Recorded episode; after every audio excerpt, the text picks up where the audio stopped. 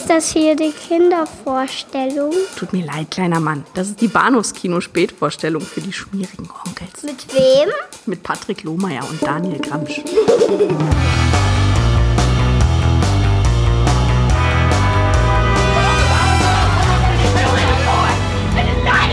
Drei Männer und eine Frau, die sich nicht mehr unter Kontrolle haben. Eingesperrt auf engstem Raum. Irgendwo zwischen dem 27. Stockwerk und dem Abgrund. Schmeiß das Ding weg oder ich bring dich um, du. Ich bring dich um. Ich bring dich um.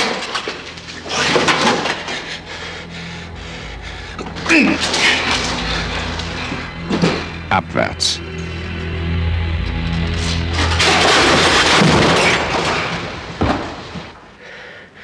Jetzt bist du dran. Liebe, Hass, Eifersucht und Geld.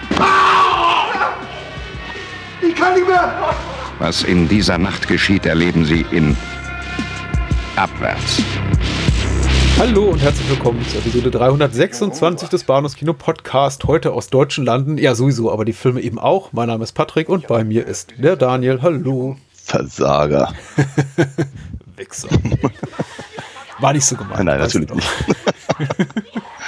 Das war der Kongo-Otto in mir. Ja, ja, das ist. äh, Ach, Kongo Otto. Ich vermisse ihn so. Ich habe zu Kongo Otto noch ein, zwei Dinge zu sagen. Ja, sehr aber ich gern. glaube, du Ja. auch. Wir haben ein schönes Programm heute Abend, glaube ich. Ich glaube auch. Wir sprechen über zwei Highlights des äh, deutschsprachigen äh, Kinos, des bundesdeutschen Kinos, bundesrepublikanischen Kinos der 80er Jahre. Zum einen sprechen wir über Abwärts von Karl Schenkel aus dem Jahre 84 und zum zweiten über Didi und die Rache der Enterbten. Ein Jahr später kam der, glaube ich, raus. Ja. Genau. Auch unter der Regie von äh, Dieter Hallervorden und Christian Ratheuke. Ich kann ihm gar nicht so viel vorwegschicken. Also ich glaube, wir haben eine Menge zu bereden, deswegen lass uns vielleicht gleich mal in die Filme Äh, einsteigen. ja, total. Verbindest du eine persönliche Geschichte mit Abwärts oder war das jetzt sowas wie noch nie gesehen? Was wir ja öfter hatten in letzter Äh, Zeit. Ja, noch, noch nie gesehen, ist absolut richtig. Meine persönliche Geschichte geht aber tatsächlich auf, vermutlich direkt auf 1984 zurück. Ähm, wie ich ja äh, gerne und oft erzähle, äh, halt in der, also gerade so etwa die Zeit, also sagen wir mal so zwischen, hm, na sagen wir mal, 83 von mir aus und vielleicht 86, 87, ähm, habe ich immer ganz, ganz dringend diese Ufer-Filmzeitschrift haben müssen, die es an Kinokassen damals gab, wenn man so im Westberlin der frühen 80er unterwegs war, so was ich, Marmorhaus und Royalpalast, Zoopalast, Filmbühne Wien und wie sie alle hießen. Ähm, und das lag da mal rum und das war halt mit eins der Highlights. Also eine, eine eine Cola, äh, Eiskonfekt und diese Filmzeitschrift, das musste einfach ganz dringend sein. Und da habe ich eben ganz, ganz viel einfach auch an Filmen mitbekommen, die ich gerne hätte gesehen, aber oftmals eben auch gar nicht sehen konnte oder durfte, weil ich entweder zu jung war oder meine Eltern das halt doof fanden oder was auch immer. Auf jeden Fall abwärts war eben auch einer von diesen Filmen, die da groß beworben wo- wurden. Ja, äh, ja. Und es hatte mich halt von vornherein total fasziniert. Das ganze Thema fand ich halt toll und äh, ich, ich mochte Wolfgang Keeling wahnsinnig gerne zu der Zeit. Äh, habe mich sehr, sehr, sehr, sehr gefreut, dass der da mit ab- dabei war und äh, ich meine Götz-George halt auf seiner, seiner großen Schimanski-Phase quasi.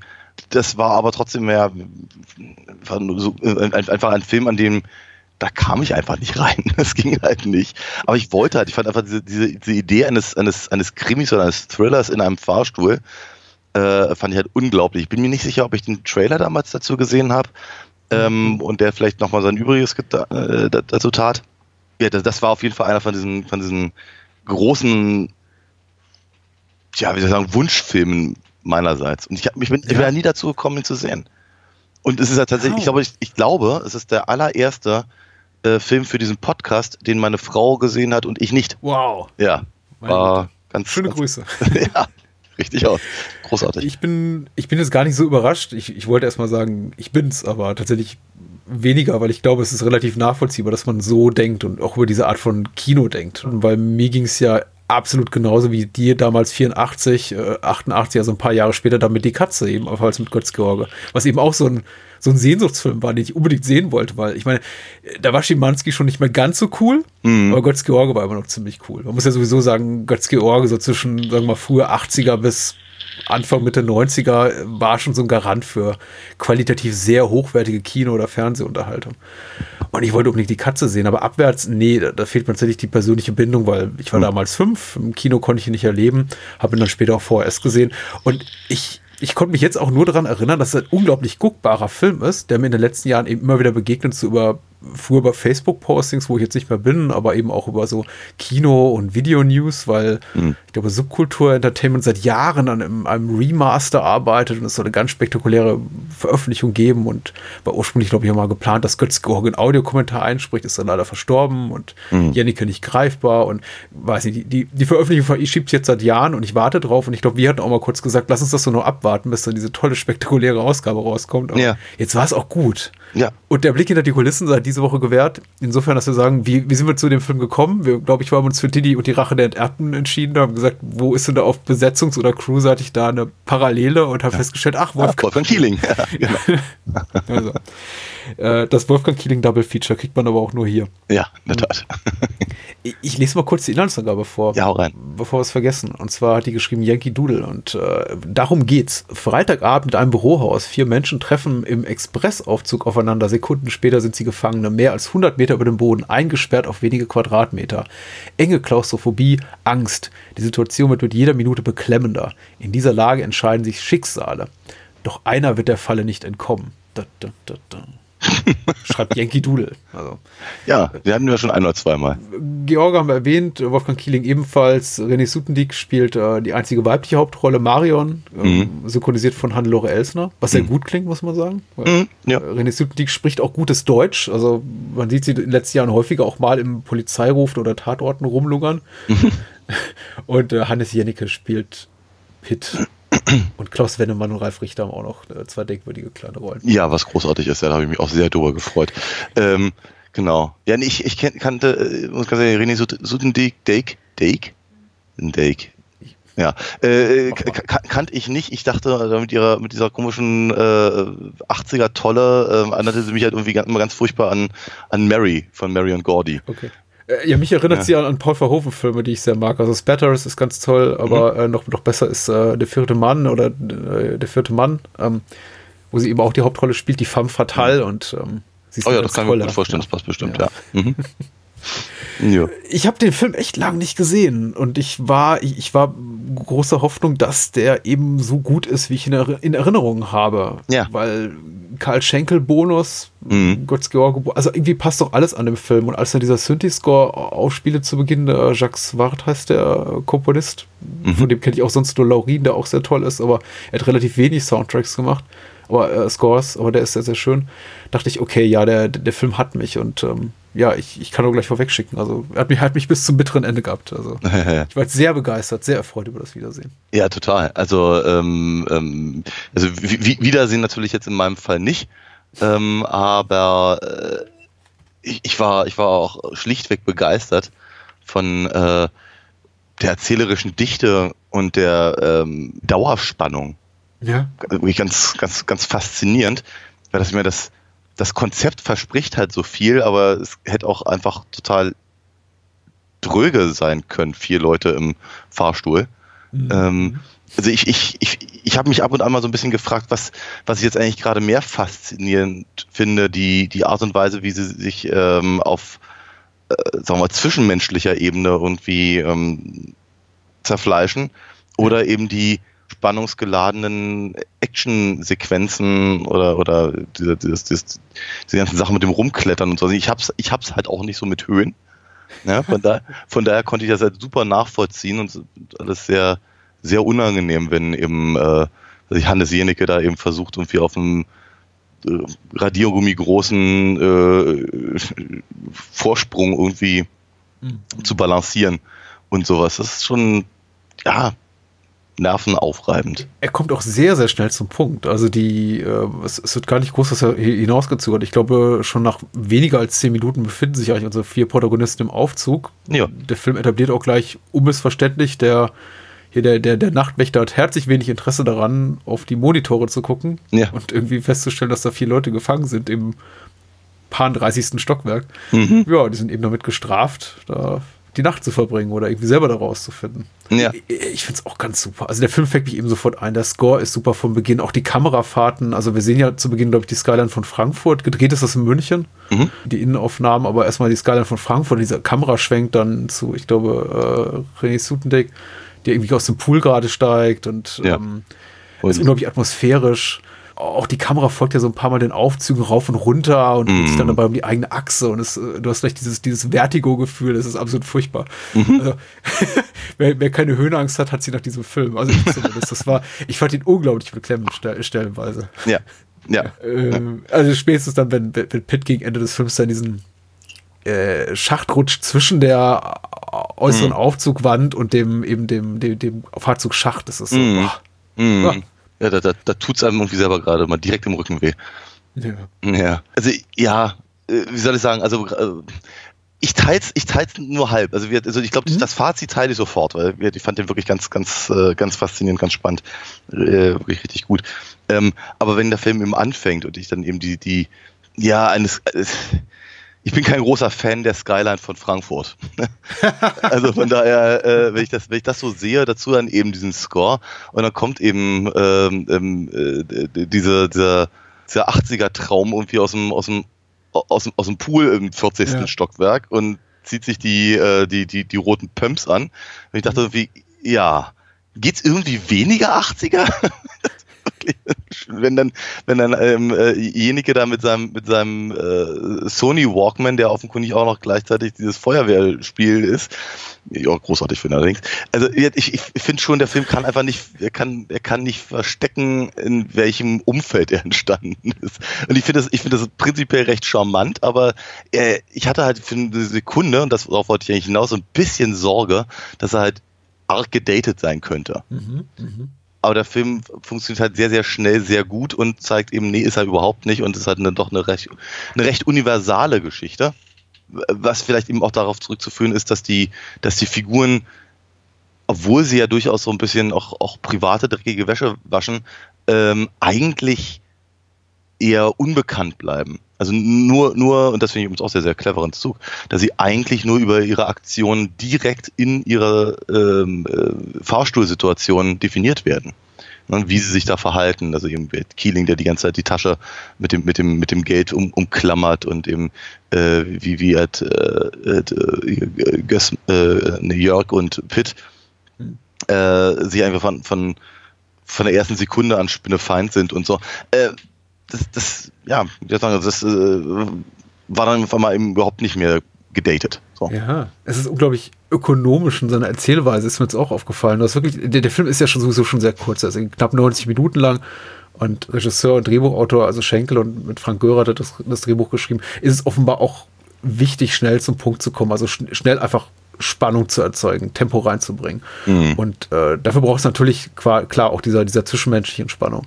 Und der Film, finde ich, ist unglaublich geschickt darin. Das hat mich am meisten beeindruckt. Also neben all den Stunts und den, den, den Action-Momenten und dem Schauspiel und so hat mich wirklich am meisten beeindruckt, wie mit wie wenigen gar nicht so dick aufgetragenen Gesten es der Film schafft, mir zu vermitteln, wer diese Figuren sind, obwohl ich, wie du schon richtig sagst, nichts über sie weiß zu Beginn. Klar, du hast so gegen Ende des Films eine vage Vorstellung, woher die kommen. Er, er Götz-Georg ist so ein Werbetyp, der offenbar abgesägt werden soll.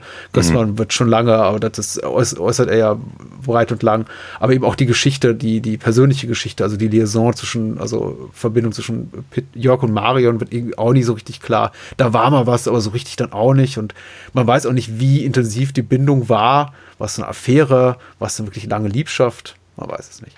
Sie, okay, der, der, Teil hat sich mir irgendwie gar nicht erschlossen. Ich habe einfach gedacht, die finden sich irgendwie, irgendwie spontan geil.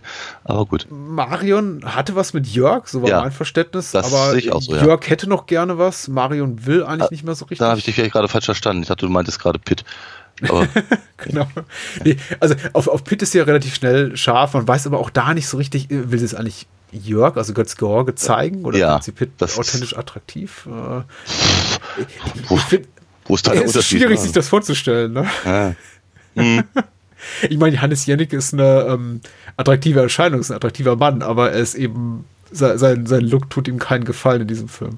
Ach, ich störe mich ja immer mehr, mehr an den Schnauzer von Götz George. ganz ehrlich sagen, ich, ich, ich, ich, mag den halt gar nicht. Ich mochte, ich mochte Götz-George mehr, als er dann abrasiert hat. Oh, okay. Aber es war halt sein Markenzeichen. Ne? Das ist so ein, das, das gehört halt schon wieder zu. Wir hatten letztens, äh, ich glaube in der letzten Episode, das äh, Bob Ross kurz erwähnt und äh, dessen hier Mini-Plea, den hat er ja auch gehasst, aber er Ja. hat irgendwie jemand ein Interview gegeben, relativ spät in seiner Karriere, hat gemeint, er, er kann sich den nicht abschneiden, obwohl er den seit Jahr, Jahren oder Jahrzehnten hasst, weil das da einfach, ähm, das ist einfach Business Value. Ja, klar. Und vielleicht, vielleicht war es bei Götz-George eine Zeit lang ähnlich mit dem Schnauzbart. möglich, möglich. Also ich finde es super, wie, wie gesagt, wie ökonomisch das gehandhabt wird. Auch diese, also wie sich Pitt und Mario und also Jennike und Sutendake da zu Beginn dann gleich so näher kommen über diese gemeinsame Zigarette, was eben Mhm. Götz-George fuchsig macht, dass die jetzt anfangen zu rauchen und Mhm. dieses passiv-aggressive. Ich finde das, ich finde das herrlich und, und, und Gößmann, der komplett im Hintergrund steht. Also so weit im Hintergrund, dass es oft so ein bisschen jenseits der Glaubwürdigkeit Mhm. ist, ne? wenn die sich da wild ablecken, möchte ich fast schon sagen. Ja, ja. Ich fand's, ich dachte am Anfang auch irgendwie, das ist, aber- das ist eine interessante Entscheidung. Ne? Ich meine, äh, Ke- Keeling war ja war ein sehr, sehr, sehr bekannter und, und, und gefragter Synchronsprecher. Er hat ja auch eine ganz, ganz tolle Stimme gehabt. Und ihn dann praktisch in eine Rolle zu packen, in der er eigentlich mindestens eine Stunde lang was gar nichts sagt. Ja. Und wenn er halt nur zwei, drei ja, eher lapidare Sätze, irgendwie interessant, aber er, er hat eben diese, er hat eine, eine, eine so großartige Präsenz, wenn er einfach nur so im Hintergrund rumlungert. Also das schon ganz, ganz toll fand und irgendwie einfach sehr, sehr, sehr clever besetzt. Ähm, und genauso clever besetzt finde ich eben auch, auch äh, Götz George, der, naja, wir hatten es ja jetzt schon zwei, drei Mal eben auch so, so ein äh, so ein ganz, ganz, also ganz typisches Bild eines mh, Actionhelden, eines, eines, eines manly man, wenn man so möchte, Ja. äh, äh, in den 80ern darstellte. Und hier tut er das ja in gewisser Weise auch. Er versucht ja irgendwie, also die, die Figur von Jörg versucht ja dann eben auch diesem, diesem, dieser Idee halt gerecht zu werden. Aber äh, egal wie er sich dreht und wendet, er wirkt halt sehr, sehr armselig.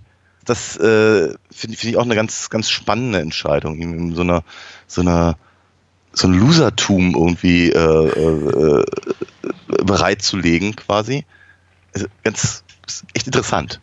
Ja, ich, ich habe mich das eine oder andere Mal gefragt, wie würde er sich verhalten, wenn Pitt, also Hannes Jenecke, nicht im, im, im Aufzug wäre. Weil einerseits ist er natürlich schon komplimentierend. Er sagt irgendwie ein, zwei Mal, macht auch einen positiven Kommentar, zumindest zu Beginn, vielleicht auch einfach nur aus, aus, aus Höflichkeit jetzt gegenüber Hannes Jenecke so, ah, der junge Typ ist schon gut in Form und er kann das und was weiß ich. Und äh, er versucht sich auch oh, halbherzig mit ihm so ein bisschen zu solidarisieren, weil er eben auch merkt, äh, anders kommt er an Marion auch nicht mehr ran, also emotional, weil sie hat sich eben schon auf, auf Pitts Seite geschlagen. Aber ja, du hast recht, klar, im, im Kontext dieser Situation entpuppt er sich plötzlich, der wahrscheinlich im, im Berufsleben da der große Zampano ist und der, der, der Werbeprofi, auf den irgendwie alle Frauen fliegen. Und ich meine, Götz George ist ja auch ein äh, attraktiver Kerl. Äh, als, als ziemliches, ziemliches Würstchen. Ja. Und das offenbart sich eben so richtig am Ende, wenn er dann da, da neben Gößmann steht und sagt, hier komm, ja, lass die Kohle teilen und äh, vergiss die Alte. Und interessant, mit wie wenig wirklich so expositorischen Dialogen man es schafft, irgendwie so einen kompletten, so rundum geformten, vollends geformten Charakter, also eine Figur zu erzählen. Das fand ich, fand ich schon interessant. Und dennoch wissen wir eben fast gar nichts. Ja. Ja. Deswegen sage ich ja, sie, sie offenbaren sich wirklich nur in ihrer, in der Situation. Und das ist eben, also auch, auch die, wie, wie eben in dieser sehr, sehr kleinen Konstellation, also wird Gößmann jetzt mal ein bisschen außen vor, aber eben so zwischen den dreien, ähm, da eben die, die Allianzen auch mehr oder weniger äh, munter rotieren. Ja. Äh, ist, finde ich auch ganz, ganz, ganz äh, faszinierend halt mit anzusehen, ne? wie mal äh, hält sie zu Jörg, mal hält sie zu Pitt, mehr zu Pitt wohlgemerkt, mal, wie hast du völlig recht hat, äh, macht Jörg irgendwie Pitt von der Seite an und äh, äh, mal versucht ihn auf seine Seite zu ziehen und es ist schon, ja, es ist äh, so, so, so, so, ein, so ein Mikrokosmos im Fahrstuhl. Erfahren wir überhaupt jemals, warum Pitt überhaupt in dem Gebäude ist? Mm, naja, ja, am Anfang, ne? Er scheint, er scheint ja irgendwelche Bänder abzuholen oder abzugeben oder irgendwas in der Richtung. Also er scheint im Prinzip ein Lieferant. Ja. Und ähm, scheint da eben irgendwas. Ja. Und man sollte vielleicht ergänzen für die paar Menschen, die uns vielleicht so in dem Film nicht gesehen haben, Pitt ist eben sowas, was allein sein Erscheinungsbild betrifft, einfach, ich glaube, auch eine, eine Provokation für jemanden wie Jörg. Hm. Deshalb jemand, der, der ist deshalb, deshalb ein Punk. Also im, im, im weitesten Sinne. Der ist halt irgendwie, der ist laut, der hört da laut seine Musik, der spielt auf diesem nervtötenden Videospiel da Handheld rum. Äh, trägt eine hatte das übrigens auch damals. Hm? Dieses Spiel hatte ich übrigens auch damals. Ja, ja, ja. Trivia, äh, seit ich wurde mir verraten, das ist ein Nintendo-Spiel, was sie in ja. Die, die, Hülle von diesem äh, VTech-Spiel gesteckt haben. Mhm. Aber ja, sowas hatte ich auch. Es war bloß nicht so laut. Und Nein. hier in Abwärts ist der Sound wirklich ohrbetäubend. Also wenn er das Ding anschmeißt, dann, mhm. dann wackelt der Fahrstuhl, der Aufzug. Ich muss sagen, ich, ähm, ich kann dann zumindest auch, mir, mir geht es eben auch so, weil du sagst, irgendwie wechseln Allianzen. Also wenn ich den Film gucke, mich würde interessieren, wie es dir ging. Ich habe mich eben auch immer wieder auf andere Seiten geschlagen. Also niemals so, dass ich wirklich sagte, ja, ich bin jetzt voll bei dem oder voll bei ihr. Aber mhm. in dem Sinn, dass ich mich auch des Öfteren fragte, ja, zu wem soll ich jetzt eigentlich halten? Weil im Grunde ist ja schon mein, mein Bauchgefühl sagt mir, ich will, dass die da rauskommen. Ich wünsche keinem von denen den Tod. Ja auf der anderen Seite ist eben die Tatsache, dass die meisten von ihnen ziemlich unsympathisch sind. Ja. In, in Schattierungen, ne? So dass mhm. du auch stellenweise sagst, oh ja, wieso eigentlich nicht? Vielleicht ist ja irgendwie auch, auch was wie Mario zumindest eine ganz, ganz nette. Und dann kommt sie eben am Ende damit um die Ecke mit, ja, ich wusste, dass du abgesägt wirst und ich soll deinen Job kriegen. Ha. Mhm. Ich denke, na, schade, ich hätte dich so gerne lieber gemocht. ja. mhm. Es hätte so leicht sein können, äh, äh, da vielleicht auch sogar was reinzubringen wie so eine Art, ja, keine Ahnung, ausgleichende Gerechtigkeit oder irgendwas. Mhm. Aber nein, sie haben, sie, haben, sie, haben, sie haben alle in irgendeiner Form Dreck am Stecken. Ne? Meine, ja. Gös, Gößmann klaut das Geld, äh, Marion äh, ist, ist, ist scharf auf, auf Jörgs Job. Jörg ist eben äh, offenkundig, ja, weiß nicht, so, ja, Control Freak, aber ähm, auch gleichzeitig offenkundig erstaunlich inkompetent oder zumindest einfach veraltet. Äh, ja, Pitt, Pitt, ist, ist aufmüpfig und außerdem klaut er ihm auch gerne mal Dinge aus dem, aus dem, aus dem Kaffeeautomaten. und so, also sie haben, sie haben, sie haben, sie haben alle eben, ja, sie haben alle Eigenschaften, dass man sie nicht unbedingt mögen muss. Mhm. Und man, man erfährt immer einfach zu wenig über die Hintergründe. Ne? Also was ich, keine Ahnung, vielleicht, vielleicht hat Pitt eine schwere Kindheit gehabt, deswegen muss er jetzt den, das Snickers aus dem Automaten klauen oder so. ähm, ja, also, also von, von, von Gößmanns äh, äh, Antrieb äh, erfährt man noch am, am meisten. Und das finde ich dann eben auch wieder interessant, dass sie, wenn man es dann erfährt, warum er eben seine eigene Firma klaut, äh, sind das schon erschreckend niedere Beweggründe, aber die Figuren, denen er es erzählt, sind mittlerweile an einem Punkt, wo sie ihn auch nicht mehr verdammen. Ja, klar. Ich weiß gar nicht, ob ich dir noch so hinzufügen. Es ist so ein, so ein schlank erzählter Film, deswegen fällt es mir tatsächlich schwer. schlank erzählt, gut. Ja, also das, das an dem Drehbuch ist eben, ist eben kein Gramm Fett. Das ist eben auch eine Geschichte, die hättest du sehr viel gedehnter erzählen können. Die Figuren etablieren können zu Beginn. Einfach so ein bisschen auch mehr vielleicht von der Umgebung zeigen. Äh, die genaue technische Störung des Fahrstuhls erklären können. Also Filme, die auch sehr viel Wert auf Exposition legen, was eben dieser Film ja gar nicht tut. Der mit so einem Minimum quasi in die, in die, in die Mitte der Handlung schickt. Und dann eben. Relativ allein lässt. Der Einzige, der wirklich diesen expositorischen Moment hat, ist ja wirklich äh, Gößmann, der dann irgendwie erzählen kann, was er da, was er da gemacht hat. Aber bei allen anderen bleibt das dann eben so fragmentarisch und äh, darin besteht ja auch durch, durchaus der Reiz des Films. Hm. Ich bin erstaunt darüber, dass mich der Film, wenn ich eben, wenn der Film vergangen ist und ich fange jetzt so äh, an, Gedanken zu wälzen in Vorbereitung auf unsere Aufnahmen und denke mir, ja, gibt es vielleicht noch einen Kritikpunkt oder etwas, was ich besonders lobenswert finde, erstaunlich auch zu erkennen, dass der Film eben auch in seiner in dem, was er zeigt, oftmals einfach auch so, so unkonventionell, wie ich ihn finde, oftmals auch einfach typischen Filmklischees gehorcht oder irgendwie Stereotypen bedient. Oder diese, auch diese, diese ganze, dieses ganze Element der gesteigerten Libido in Extremsituationen. Das ist ja, dass mhm. du in, in 1001 Actionfilmen siehst, dass dann mhm. eben die, die, ein männlicher oder ein weiblicher Protagonist also plötzlich irgendwie den Film beenden knutschenderweise und ich fragst, woher kommt das eigentlich gerade, weil ihr gerade eine Verfolgungsjagd durchgestanden habt oder weil euch gerade ein, ein Serienmörder gejagt hat. Ja, aber es ist okay. Es ist, der Film ist so geschickt, dass ich das, während ich das gucke, natürlich nicht hinterfrage, genau wie ich ja. die Präsenz Gößmanns nicht mehr wahrnehme, der irgendwo da die ganze Zeit im Hintergrund stehen muss, auf dieser schätzungsweise drei Quadratmeter großen Fläche mhm. und das alles so mit aushalten muss, was zwischen diesen drei Figuren sich da für menschliche Dramen abspielen. und wie du schon richtig sagst, überhaupt nicht spricht. Der spricht ja zum ersten Mal, wenn es darum geht, äh, wenn es an, ans Jörg-Bashing geht, mit Ja, du Hund, du, du, du wolltest ihn umbringen. Und, und dann kommt eben auch so raus, was für ein Typ dieser Gößmann ist, nämlich auch eher so ein alter Arsch. Ja, klar. Ne? Ja, ja. Ja. Ja. So einer, der am Gartenzaun steht und so. Ich habe genau gesehen, Herr Nachbar, dass Sie Ihren Rasen nicht vorschriftsmäßig auf fünf Zentimeter gestutzt haben. ja. Ja, in der Tat. Wo, Ja. Wobei ich, ich, ich, frage mich natürlich immer noch, was ist die, also ist, ist der, sein Selbsterhaltungstrieb scheint nicht sehr ausgeprägt zu sein, wenn er Mhm. gerade Götz George anmacht, dass er jemanden umgebracht hätte. In einem Fahrstuhl, aus dem man mit Götz George nicht rauskommt. Ja. ja. Aber gut, sei es drum. Er scheint verzweifelt zu sein. Das Ja. vielleicht als Entschuldigung. Also, Ja. ist- Ja. Er weiß ja auch, er kann nie zurückkehren an diesen Ort. Das war das letzte Mal. Er muss jetzt mit dem Zeug durch, äh, durchbrennen mit dem Geld oder, oder das war's. Ja. Und vielleicht hat er erkannt in dem Moment, dass es irgendwie, dass er, dass er nicht davonkommt damit.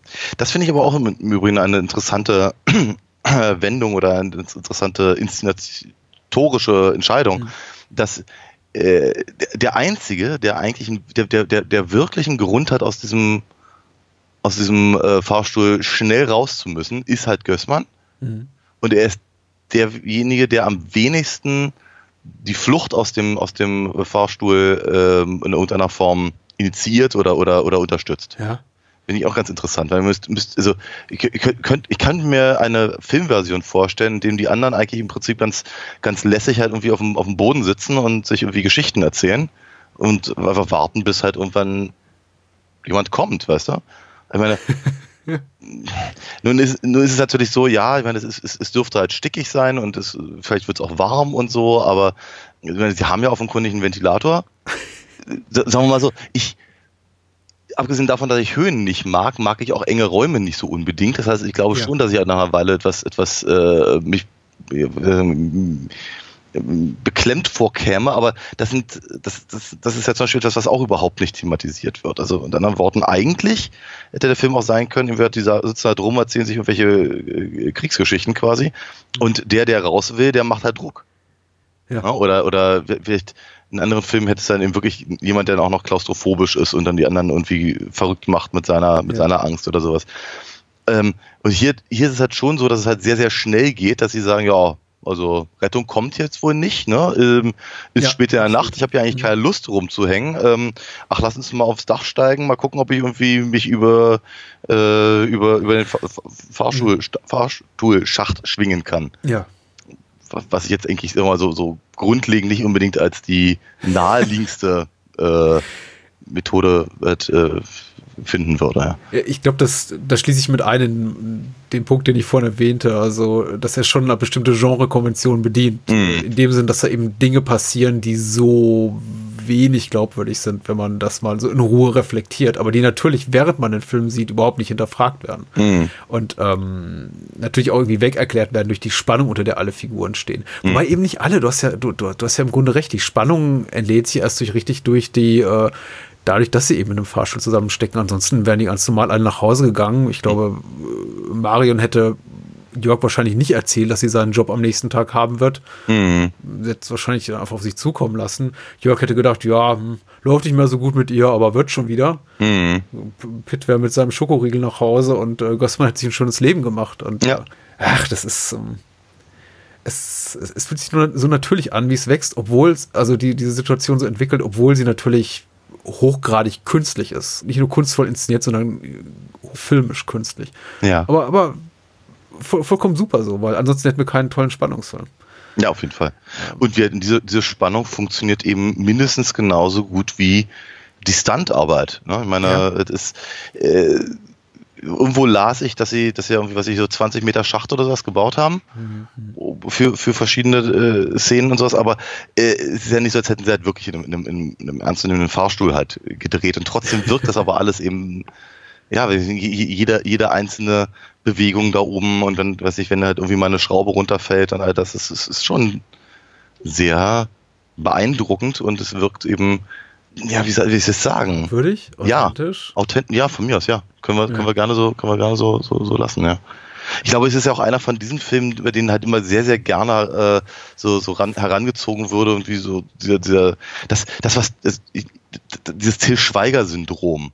Das, oder, oder, oder hier, ähm, ähm, äh, Petersen hatten wir neulich oder, oder, äh, oder Emmerich. So irgendwie, guck mal, die Deutschen können auch Filme machen wie die Amis. Ja, ja, ja. Ich, ich glaube, so ein bisschen mit der, in dem Tonfall wurde der Film auch damals vielerorts rezensiert, was ich immer so ein bisschen schade finde. Ja, total. Ich meine, es ist ja überhaupt nichts Schlechtes dran, dass das Kino verschiedener Kulturkreise sich immer gegenseitig kopiert und auch gegenseitig befruchtet mit neuen Ideen. Mhm. Das war schon immer so. Ich meine, der Hongkong-Actionfilm wäre nichts ohne das US-amerikanische Actionkino. Und dann umgekehrt wäre, weiß nicht, das amerikanische Actionkino nichts ohne den Hongkong-Film der 80er Jahre. Äh, äh, dann später in den 90ern. Und ich meine, so, so, so, so lief das eben, dass sich das natürlich, dass sich hab abwärts bestimmter äh, Erzählmuster und Ästhetiken bedient, die wir in amerikanischer Produktion finden, daran ist nichts verkehrt. Also, und, und- und dann sowas zu lesen wie ja irgendwie äh, kompakter Thriller nach amerikanischer Bauart, finde ich immer so ein bisschen, ah, ich finde es immer so ein bisschen abschätzig, so halb herablassend. Ja, natürlich. sowas. Ja, na klar, das ist, das ist so, das ist so, äh, dieses, dieses, dieses äh, äh, Schund- und Hochkultur-Ding, was du irgendwie aus der, aus dem deutschen Feuilleton einfach nicht rauskriegst. Ja, natürlich. Wenn es in die Goldtöne einer, einer, einer Schweiger-Produktion getaucht wäre, vielleicht wird man wird's man da, wird man es dann mehr mögen. Aber ich glaube, Schweiger mag ja auch keiner. Nee.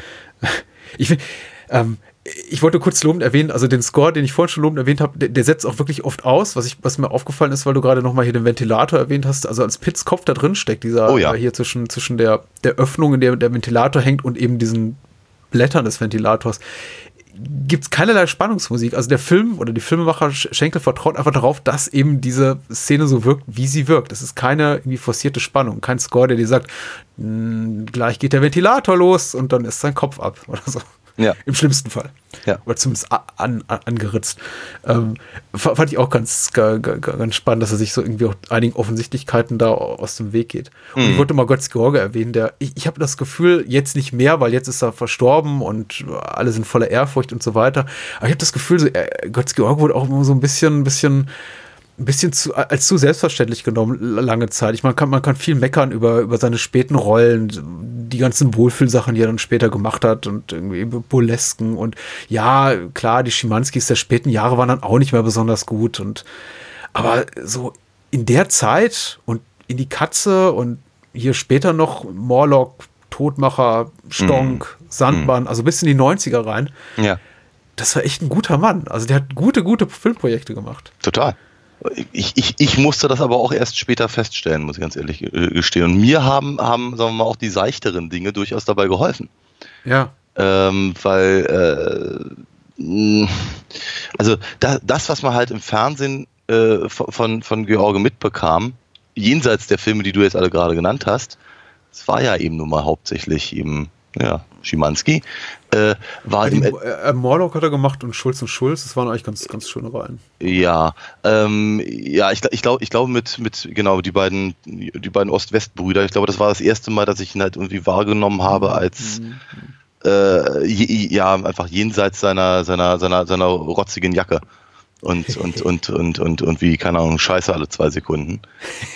Äh, und ähm, das, das war dann auch der Moment, wo ich, wo ich anfing, halt, sagen wir mal, nicht, nicht jedes Mal innerlich aufzustöhnen, wenn er in einem Film auftauchte. ähm, von, glaube ich, Stonk war ich noch ganz angetan damals, aber der Todmacher war dann auch wirklich das, wo ich irgendwie ihn auch, auch als Schauspieler angefangen habe, ernst zu nehmen. Und erst so in den letzten paar Jahren habe ich mich eben auch mit den, sicherlich auch durch den Podcast jetzt, äh, eben mit den, mit den Sachen auseinandergesetzt, die er halt in den 80ern gemacht hat, die eben natürlich sein, sein, seine Karriere und seinen Ruhm halt begründet haben. Ja. Und dacht, denk, ich denke heute, ach Mensch, schade, mir ist echt was durch die Lappen gegangen damals, als das aktuell war. Aber vielleicht wäre ich einfach noch nicht alt genug gewesen für, weiß ich nicht. Mir, mir ging es nicht anders. Ich kann mich noch relativ wachen Kopfes erinnern an, an den Veröffentlichungszeitpunkt von, von der Sandbahn. Der lief damals auf RTL 2, was, immer, Ja. was, was schon so ein No-No war. Also RTL 2 gerade, glaube ich, gelauncht, irgendwie zwei, drei Jahre zuvor. Das war einfach so der, der schäbige Bruder von RTL und RTL war schon nicht gut. Ja. Und äh, ich glaube, Nico Hoffmann, auch damals ein Regisseur, von dem du noch nicht so viel gehört hast. Und es war so, was, wie, oh, wo ist ein George jetzt angekommen? Also nicht mehr macht er, ist sowieso kaum noch zu sehen, Hm. noch weniger in interessanten Produktionen. Jetzt macht er einen RTL 2-Film. Und es war gut. Und es hat mich irgendwie damals schon Lügen gestraft. Also es hätte mir damals schon sagen sollen, ah, ich glaube, der hat, der irgendwie immer noch, er hat immer noch ein gutes Händchen dafür. Oder sein Management hat ein gutes Händchen für gute Rollen. Ich weiß es nicht. Aber erst jetzt so mit, mit, mit all der Zeit dazwischen fällt mir auch auf. Doch, ja, das war, war cool. Ich kann auch jetzt nicht sagen, ich, ich habe jetzt auch nicht mehr so im Kopf, die ganzen Schulz und Schulz, Morlock-Sachen, die, die, die, das Schimanski-Revival. Ich glaube, das war nicht besonders gut, aber hm. er war schon gut. Also äh, verglichen mit den Filmstars, die wir heute haben, möchte ich mal behaupten, hm. ein Schweighöfer, ein Schweiger, ein Elias Mbarek, ja, dann nehme ich doch lieber Götzgeorge.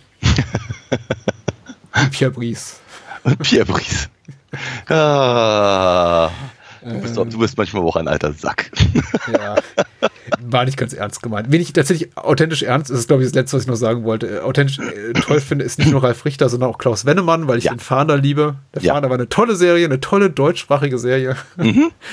Davon gibt es ja nicht allzu viele. Und äh, toll, dass die nochmal irgendwie einen kleinen Auftritt haben als Fahrstuhlmonteure. Mhm auch die, die irgendwie von Sekunde eins als richtige Assis gezeichnet werden. Also erstmal irgendwie hier so rassistische Klopper, irgendwie hier, geh du zurück nach Polen, sagen sie dann irgendwie zu einem mhm. Nachtwächter. Oder, also richtig miese Typen auch. Ja. Und genau wie fast alle im Aufzug. Und trotzdem, ne? Ja. Wie wird man mit? Ja, ich meine, aber es ist halt einfach auch so, auch, auch sie, auch die beiden, die werden eben nur über ihre, ihrer direkten Aktion im Film in irgendeiner Form charakterisiert. Mhm äh, oder, äh, oder sagen wir mal, oder eingesetzt, vielleicht lieber. Also ne, das war durch ihre, ihr ja nicht, nicht arg kompetenter Hilfsversuch. Ähm, ist, ist halt aber eben spannungsgeladen und er scheint eben auch ernst gemeint zu sein, weil sie wollen ja niemanden umbringen ja. äh, oder, oder sterben lassen. Und ähm, da, da weiß ich, jede, jede, jede Schweißperle auf, äh, ähm, auf Ralf Richters Stirn wirkt eben ehrlich.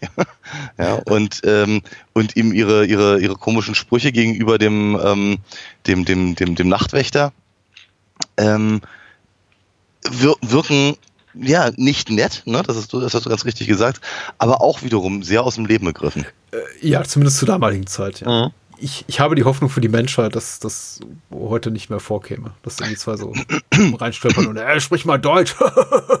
ja, also, ich glaube, ich glaube. Meinst du, da mache ich mir Illusionen? Ein bisschen, ja. Hm. Also, ähm, ich habe da auch ganz kurz drüber nachgedacht, weil ich meine, Ralf Richter ja schon eher, also auch, auch die Rollen, die er dann später so genommen hat, aber hm. äh, gerade Klaus Wennemann ist ja, sagen wir mal, er wirkt auf mich nicht unbedingt wie jemand, der, äh, sagen wir mal, mit mit Akzent spricht und dann dann äh, äh, seine, seine, seine Grammatik vergisst und und ja. äh, rumpöbelt. So, also das ist das sind nicht nicht nicht die Rollen, die er sonst so gespielt hat und das so so, so kommt er eigentlich auch nicht äh, nicht rüber. Ähm, äh, das heißt mit anderen Worten, sie versuchen halt schon die, diese beiden Monteure da oder oder oder oder die, sie, sie, sie, sie versuchen sie halt schon so ein, vielleicht auch klischeebeladen, aber sehr, sehr ja. schnell in ein bestimmtes, äh, in eine bestimmte Gesellschaftsschicht zu packen. Ja. Äh, über eben ihre, ihre, weiß ich kann, ihre rotzige Art und eben die, äh, die, die, die, die, die miesen Sprüche, die sie dann da so reißen.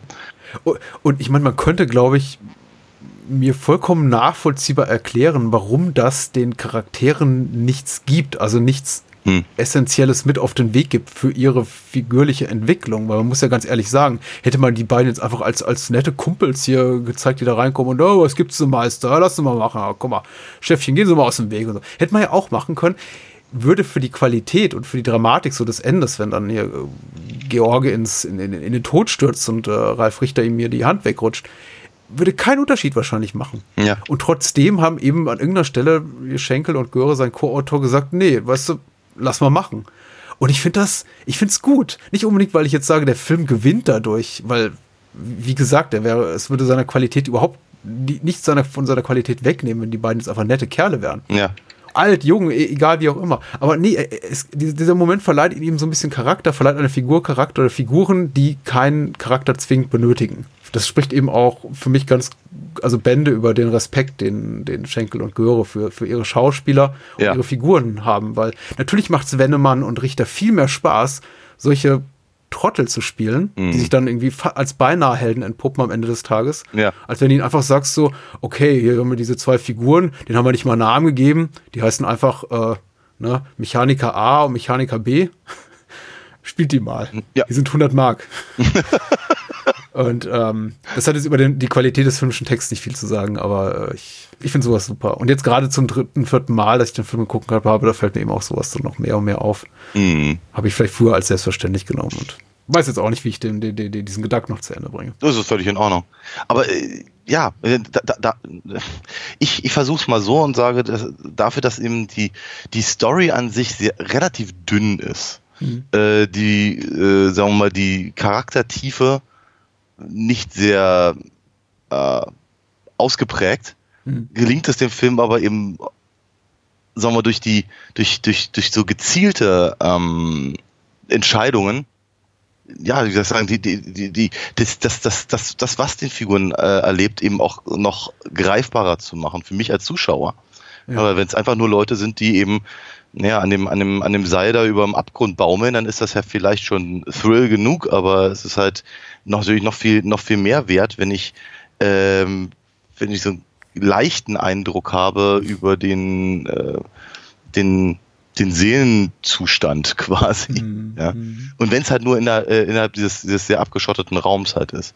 Und da kommen eben diese beiden, diese- auch, auch der, auch der völlig überforderte äh, Pförtner äh, geh- gehört der ja auch mit dazu, der eben auch nur, nur, nur sehr, sehr vage charakterisiert wird. Einmal über Ja. das, das Fußballspiel, glaube ich, was er sich da anguckt, die Zigarette, die er da äh, permanent raucht und dann eben seine, seine, se- seine gut gemeinte, aber doch sehr hilflose Art, dann da äh, rumzuwirbeln und irgendwie f- zu versuchen, ja, irgendwas zu tun, damit der Fahrstuhl da wieder hochgezogen Ja. wird und so.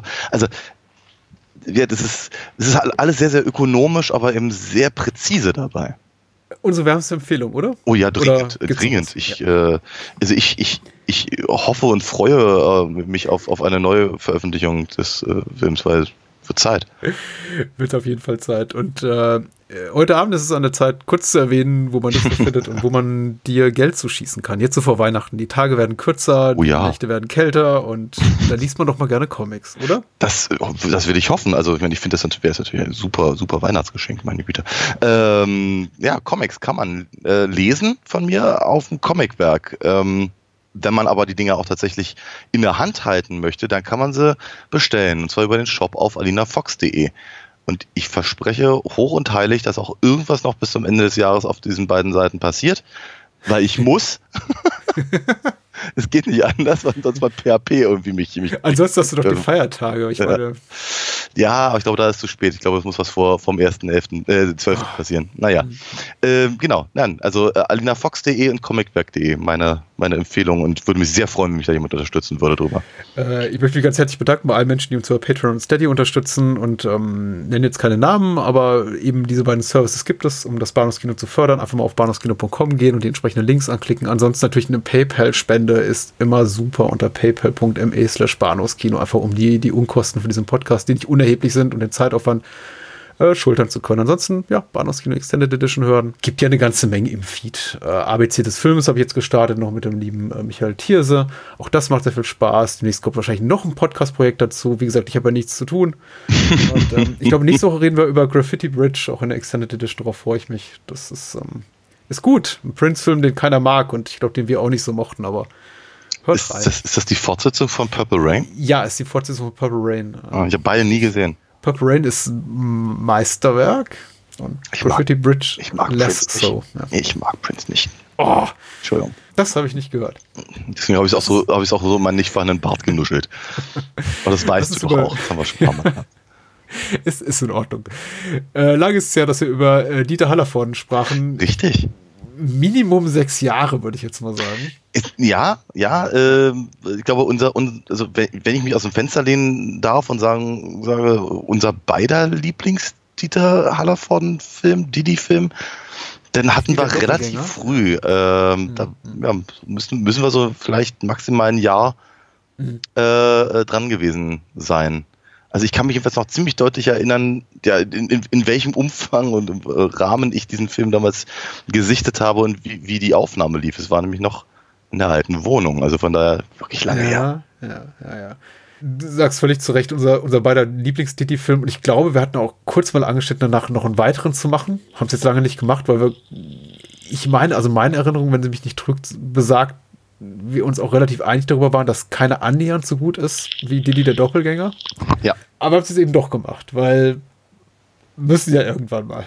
Und ähm, ich, ich, möchte ehrlich gesagt nicht den traurigen Anlass von Dieter Hallervons Tod irgendwann mal abwarten, um zu sagen, ah, lass uns mal über Didi sprechen, weil so können wir eben noch sagen, hey, ihm Genau. geht's gut, er hat sein, sein, sein Theaterchen da in, in Steglitz. Ja.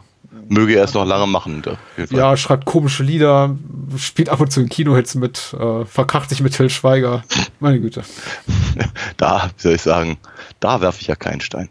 Ähm, Wollen wollen wir diesmal ein bisschen ordentlicher vorgehen und die Inhaltsangabe lesen? Oder Ja, hau rein, ja, ist, sie- ja. ist sie eigentlich gar nicht nötig? doch, doch, doch, doch, gib, gib mir alles. Wie viele Rollen spielt Didi in dem Film? Sechs oder sieben? Äh, Sechs, ne? zwei, drei, vier, fünf, sechs, sieben. Sieben. Okay. Mit seinem Testament hinterlässt der Millionär Gustav, ach, Böllemann, Böllermann, den vergesse ich natürlich, Böllemann, sein gesamtes Vermögen einem Neffen, mit dem wirklich keiner gerechnet hätte, dem völlig vertrottelten Dieter Dödel. Die übrigen Mitglieder der kunterbunten Familie sind von dieser Entscheidung natürlich alles andere als begeistert und setzen sich gemeinsam das Ziel, den alleinigen Erben auszuschalten. Dödel, der von der ganzen Sache nicht das geringste weiß, übersteht die Anschläge mehr durch Glück als durch Verstand, gerät dann aber mit der Polizei aneinander, als ein Teil seiner Verwandtschaft auf ungeklärte Weise ums Leben gekommen, ums Leben kommt. Geschrieben hat das Largo bei der UFDB. Hm. Und ja, Ist das, ist das nicht der mit der Augenklappe und der Katze? Die Katze, nee, die Katze war von, egal. Ja, Ja. Ich, ich weiß. Lass uns mal wieder über Bond. Wir, wir könnten die Bond-Reihe nochmal machen. Ja, auf jeden Fall. Ich, also, ich- du, ich habe ich hab hier äh, ähm, äh, den, diesen, diesen Ian Fleming-Film mit Sean Connerys Sohn immer noch rumzuliegen. Ja, Vielleicht möchtest du ja auch mal so ein Spin-off starten. Mit Gästen. nicht doch. Nein, ich finde, ich finde, ich finde, den sollten wir ganz dringend machen, wenn der neue mit Daniel Craig rauskommt. Dann machen wir das mit dem Doppelpack. Natürlich, Ja, natürlich. Äh, zur Besetzung lässt sich gar nicht so viel sagen, weil es gibt zwar Menschen in anderen Rollen, äh, einige auch sehr, sehr schön besetzt. Oh ja. Karl Schulz spielt, spielt Alfredo, äh, äh, Harald Effenberg, Theo in der Tonne, äh, Wolfgang Kieling ist wieder dabei als Notar. Mhm. Äh, Ger- Gerd Burkhardt natürlich, Ja. der schon, der schon bei, beim, äh, beim Doppelgänger dabei war. Äh, ganz, ganz, ganz tolle Nebenrollen ähm, besetzen. Inge Wolfberg ganz am Anfang mit dabei. Peter, Peter Schiff als, als, als Chefkoch. Gerd Hauke. Papa Charlie hat Ja. gesagt, wenn ich mich recht entsinne. Also die, ich, ich habe so das Gefühl, irgendwie die halbe, die halbe Besetzung ähm, hier, äh, genau, äh, Herbert Weißbach, die halbe Besetzung von Praxis Bülowbogen kam mal irgendwie auf dem Drehtag vorbei. Und äh, oh, ganz, ganz besonders gefreut habe ich mich über äh, Emmo Tauchen. Mhm. Also genau, Manfred Tauchen, äh, Dörf und, und, und, und, und Watzmann und so. Jetzt wun wundervoller Mini-Auftritt. Sehr, sehr schön. Ja, und ich glaube, ein Film, mit dem wir jetzt ungleich zu abwärts beide sehr lange leben. Mhm. Wie lange geht denn deine Erinnerung zurück? An die Kinoaufführung? Oder? Ja, ja, ja, ja. Hm. Seit 1985. Ich habe Oh. diesen Film im Kino gesehen. Ich war ganz, ich war ganz heiß drauf. Also nach dem, nach dem Doppelgänger musste ich ganz dringend auch in den nächsten Didi-Film äh, gehen. Und auch da war natürlich, glaube ich, die, ähm, die äh, Werbetrommel per äh, Showauftritten von Hallervorden irgendwie groß gerührt. Und ich fand einfach diese Idee ganz toll, ihn halt in ganz vielen verschiedenen Rollen zu sehen und äh, all das. Also habe ich ihm zum wiederholten Male, wie halt auch schon beim, beim Doppelgänger, ähm, meine Mutter da mit reinge, reingeschleppt. Muss auch so ein Coup am Kino gewesen sein. Ich Mhm. vermutlich Filmbühne Wien. Aber ich weiß es, ich weiß es beim besten Willen nicht mehr, was es für ein Kino. Auf jeden Fall ganz, äh, äh, war ganz toll. Meine Mutter ist natürlich wieder eingeschlafen, wie das meistens so war, wenn wir irgendwie am Nachmittag Filme geguckt haben im Kino. Ähm, aber ich war halt super begeistert. Also ich glaube, damals war ich sogar noch begeisterter von dem als vom Doppelgänger. Das hat sich dann nur erst nur logischerweise in den Jahren danach äh, stark, stark geändert. Ähm, äh, einfach auch deswegen, weil ich glaube, halt als Zehnjähriger hat der Humor von den Enterbten ähm, äh, mein, mein, Oh ja. mein, mein, mein Gusto halt war, war mehr getroffen. Ja? Und erst im, im Laufe der Jahrzehnte äh, habe ich halt dann doch verstanden, dass eben der Doppelgänger einfach der bessere, besser geschriebene Film ist. Und auch der bessere gespielte, ehrlicherweise. Aber lassen wir das. Trotzdem, ich meine, ich, ich, ich, ma- ich mag die Rache der Enterbten sehr, sehr gerne. Ich finde, es ist ein, ist ein äh, es ist auch ein ganz, ganz wundervolles ähm, zeitgeschichtliches äh, Filmereignis. Ich glaube, so am, am Ende verlasse ich dich, diese Aussage. Mhm. Aber bis dahin würde ich dem zustimmen, auch wenn ich natürlich Didi und die Rache der Enterbten in einem, unter völlig anderen Umständen gesehen habe, weil ich hätte theoretisch auch ins Kino gehen können. Der Film ist ab sechs Jahren freigegeben, was ein bisschen überrascht, finde ich. Ja. Nicht zu sehr. Es ist jetzt irgendwie auch nicht hart oder schlägt jetzt irgendwie massiv über die Stränge. Aber hier B Böllemann flirtet da eben mit so einer Prostituierten und da werden auch schon mal irgendwie für, für, für, für einen guten Gag wird jemand erschossen, auch mal gerne so ein bisschen Kollateralschaden, ne? Weil Mhm. steht, stand eben gerade im Weg, wird erschossen. Ja. Also ich habe mich schon ein, zwei Mal äh, so an, an die Stirn gepackt und dachte, na, weiß nicht.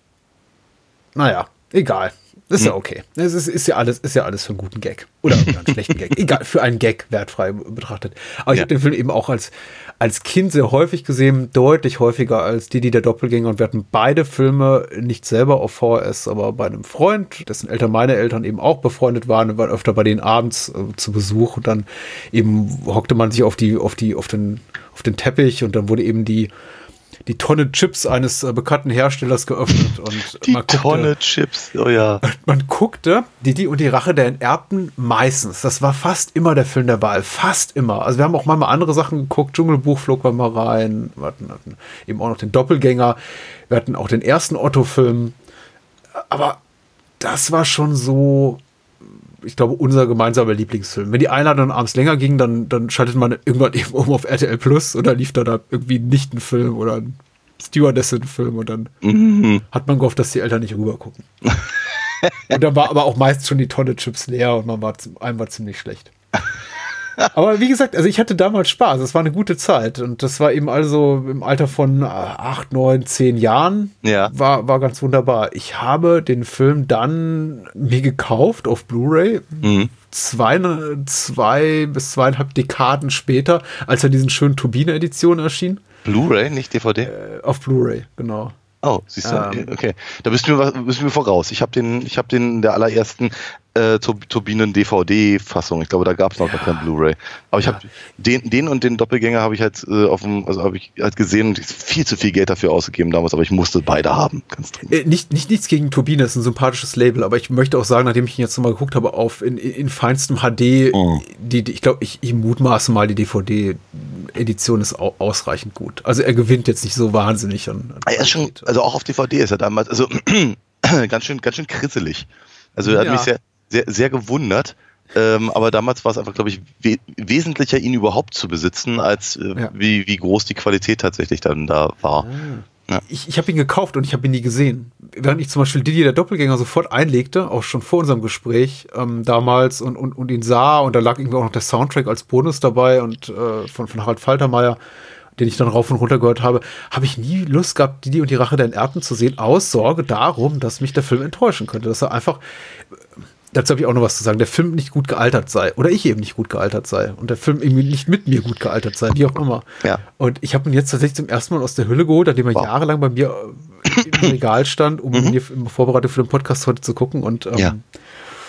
ich fand ihn nicht gut. Nee? Ich, äh, Okay. Nee, ich konnte mit ganz wenig nur noch anfangen, ganz Okay. ehrlich. Also ich fand ihn nicht komisch. Ich glaube, das war für mich das größte Problem. Ich sah all den Ehrgeiz, der da drin steckt Mhm. und äh, Dieter Haller von, der sich da irgendwie da so hübsche Stunts macht und ich die ganzen Ideen, auch dass das technische, die technische Herausforderung, die darin lag, irgendwie über hier Splitscreen fünfmal Dieter Haller vor in einen Bildkader zu packen. Ja. Und erstau erstaunlich gut gemacht, muss man sagen. Ja, also technisch super, aber ich saß davor und dachte, irgendwann, wann, wann kommt jetzt mal ein guter Lacher? Hm. Und der kam eben in meinen Augen nicht. da bin ich aber, glaube ich, ein bisschen, bisschen, bisschen einfacher gestrickt als du. Weil ich habe, also in der ersten halben, dreiviertel Stunde habe ich ständig gekichert. Wirklich. Also auch, auch, auch durchaus laut aufgelacht, äh, weil auch, auch, auch einfach Sachen dabei waren, an die ich mich nicht erinnert habe. Also all das, was ich als Kind super komisch fand, äh, hat sich nicht so gut gehalten, tatsächlich. Ich meine, mit 10 ist man halt sowieso so in sehr, in sehr schlimme Worte äh, sagen Phase. Und, Ja. äh, und wie, wie, wie, wie großartig es fand, ich es fand, dass Kongo Otto hat ständig Wichser und sowas sagte. Also, aber das funktioniert halt heute nicht mehr, zum Beispiel. Aber halt andere, andere äh, Dinge fand ich halt wirklich, wirklich komisch, immer noch. Aber auf einer ganz anderen Ebene als ein Doppelgänger. Also äh, deut, ich meine, der Film ist einfach deutlich weniger tiefgründig. Er ist eher, ich meine, alle, alleine wenn, wenn, wenn, wenn Didi Dödel das erste Mal auftaucht und sein Schnifti Schneuf singt, äh, während er da im, im, im Grab rum, rum, rum, rumfuhrwerkt. Das ist halt, Ja. das ist eben, sagen wir mal, die Humorebene, auf der 90 Prozent von Nonstop Nonsens funktioniert.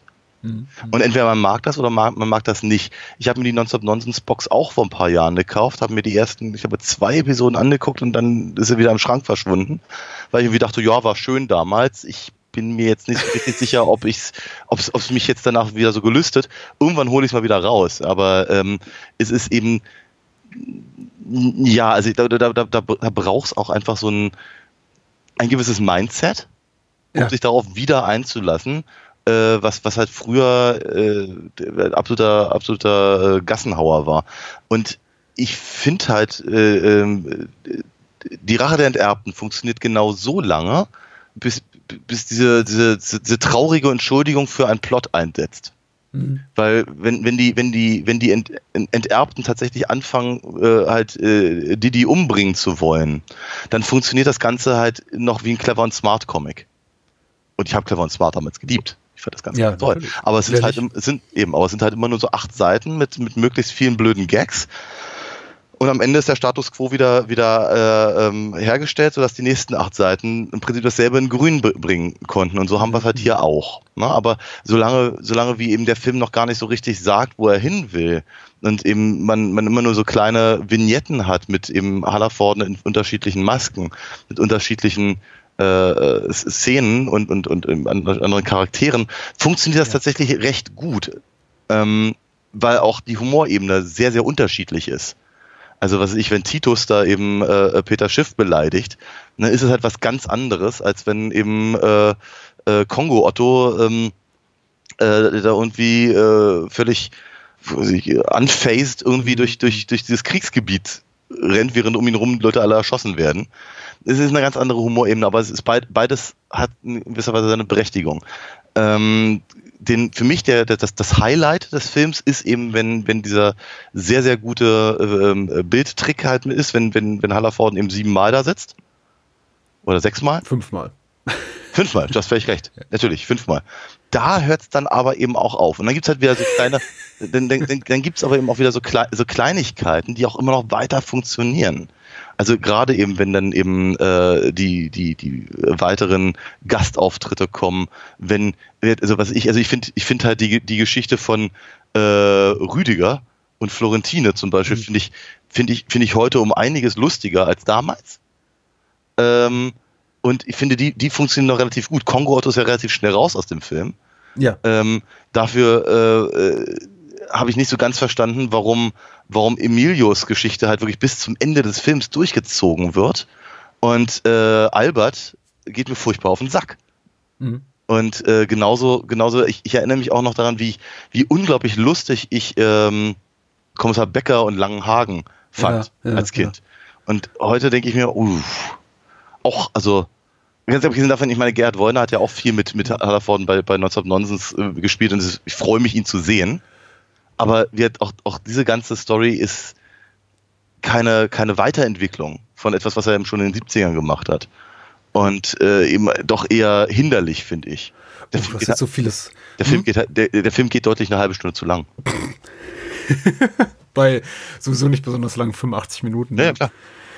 Ah, hm. Also du hast vieles von dem angesprochen, was ich, auf das ich auch noch zu sprechen kommen wollte. Ich, ich teile auch bei vielen Sachen deine Einschätzung. Ich bin auch ganz erleichtert darum, dass du so einige Sachen ein bisschen relativiert hast, dass du zum Beispiel gesagt hast, da, die, die, der Gedanke, den der Film irgendwann hat, so von wegen, wir müssen ja auch eine Geschichte erzählen, ist nicht der schlaueste, sondern dass dieses wirklich, dieses Episoden-Sketchhafte zu Beginn sehr viel besser funktioniert. So ging es mir eben auch. Ich möchte auch das ganz deutlich sagen, dass wenn ich sage, ich fand den Film nicht gut, das im eigentlichen Sinne dieser Wortfolge zu verstehen sei. Also ich fand ihn nicht gut. Das heißt nicht, dass ich ihn schlecht fand. Er funktioniert für mich einfach nicht. Und ich habe eben versucht, dem auf den Grund zu gehen. Weil Ja, man, es ist immer so leicht zu sagen, ein Film ist nicht gut gealtert. Aber der Film war ja immer schon der Film, der ist. Der war ja nie irgendwie ein anderer Film. Wir reden jetzt hier nicht von einem, einem, einem, einem, einem Politdrama, das plötzlich einfach eine gesellschaftspolitische Relevanz hat, die es früher nicht hatte, von dem man dann sagt so, meine Güte, das ist aber irgendwie ein der, der ist ja plötzlich irgendwie hochgradig wichtig und, und, und zeitgemäß oder sowas wie die üblichen Verdächtigen. Film, den du einmal guckst und wenn du den Twist kennst beim, beim dritten Mal, ist einfach so, äh, okay, ja, nicht gut gealtert, weil ich, ich weiß ja bereits, wie es ausgeht. Und ansonsten ist er eben filmisch nicht so wahnsinnig spannend. Mhm. Es gibt sicher noch tausend weitere Beispiele. Aber Didi ra- äh, eignet sich eben nicht für diesen Kritikpunkt. Also Ja. er war immer der Film, der er ist. Ähm, entweder mochte man es oder nicht. Und dann habe ich mich eben gefragt, was mochte ich damals an dem Film? Und ich glaube, für mich darauf gekommen zu sein, dass mich früher einfach diese ganze tricktechnische Sache und die ganzen Stunts, das Bombenflugzeug am Ende, die Ja. Diddy übers Baugerüst, dieser, genau, dieser Splitscreen-Trick, die, die, die Handgranate aus dem Fenster, Mhm. die abschüssige Vater, diesen, diese, diese, diese, diese Parkhausschnecke runter Oh ja.